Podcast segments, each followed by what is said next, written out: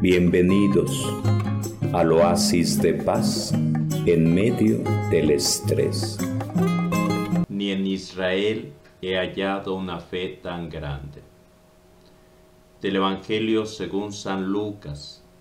En aquel tiempo cuando Jesús terminó de hablar a la gente, entró en Cafarnaún.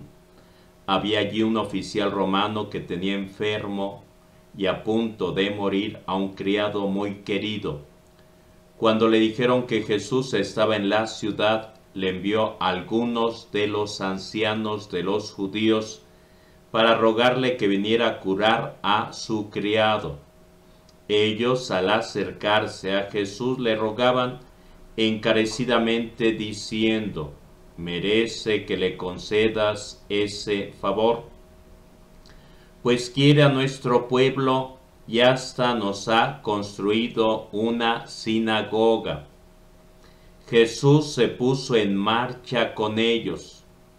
Cuando ya estaba cerca de la casa, el oficial romano envió unos amigos a decirle, Señor, no te molestes porque no soy digno de que tú entres en mi casa. Por eso ni siquiera me atreví a ir personalmente a verte. Basta con que digas una sola palabra y mi criado quedará sano porque yo, aunque soy un subalterno, tengo soldados bajo mis órdenes y le digo a uno ve y va, a otro ven y viene. Y a mi criado hace esto y lo hace. Al oír esto, Jesús quedó lleno de admiración y volviéndose hacia la gente que lo seguía, dijo, yo les aseguro que ni en Israel he hallado una fe tan grande. Los enviados regresaron a la casa y encontraron al criado perfectamente sano.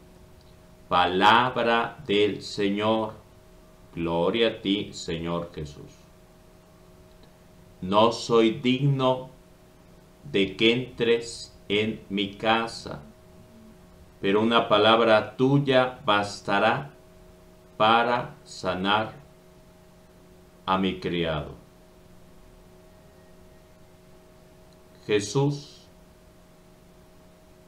viene a sanar a través de su palabra, a través de la oración, a través de los sacramentos, y tocaba y sanaban los enfermos. Pero en una ocasión, en el poblado de Cafarnaún, le salen al encuentro de Jesús algunas personas, unos ancianos, a pedirle un favor para un oficial romano, un no judío, un oficial romano y le decían a Jesús, ayúdalo, concéle ese favor que pide para su criado. Nos ha ayudado construyéndonos la sinagoga para reunirnos y estudiar y reflexionar la palabra de Dios. Es una persona de buen corazón que ha traído paz a nuestra comunidad, a nuestro pueblo. Y Jesús escucha la voz de los ancianos, gente venerable, gente respetable. Y luego, luego se pone en camino Jesús. Y ya llegando al pueblo donde vive el oficial romano, manda de nuevo a unos amigos para que no camine Jesús, para que no se moleste, no se fatigue en llegar hasta la casa. Porque dice, no soy digno de que entres en mi casa. Y se pone de rodillas y va con su guardia romana, el oficial. y le sigue diciendo a Jesús, no des un paso más, no soy digno de que entres en mi casa, donde está mi criado gravemente enfermo. Con que digas una sola palabra que salga de tu boca, mi criado sanará. Y Jesús queda asombrado y sigue diciendo el oficial romano lo siguiente, nosotros estamos acostumbrados a el orden, a la disciplina, porque sin orden y disciplina nada se consigue en la vida. De tal manera que estamos acostumbrados a dar y recibir órdenes como soldados. Si le digo a alguien que está bajo mi mando, ve a saludar al vecino, él va y saluda al vecino. Si le digo, ven, tienes que estar aquí a las 3 de la tarde, viene y puntualmente está a las 3 de la tarde si le digo a alguien de los que está a mi servicio, a un criado, tienes que hacer esto inmediatamente, lo hace sin poner pretextos, sin decir por qué yo, por qué siempre yo, lo realiza inmediatamente.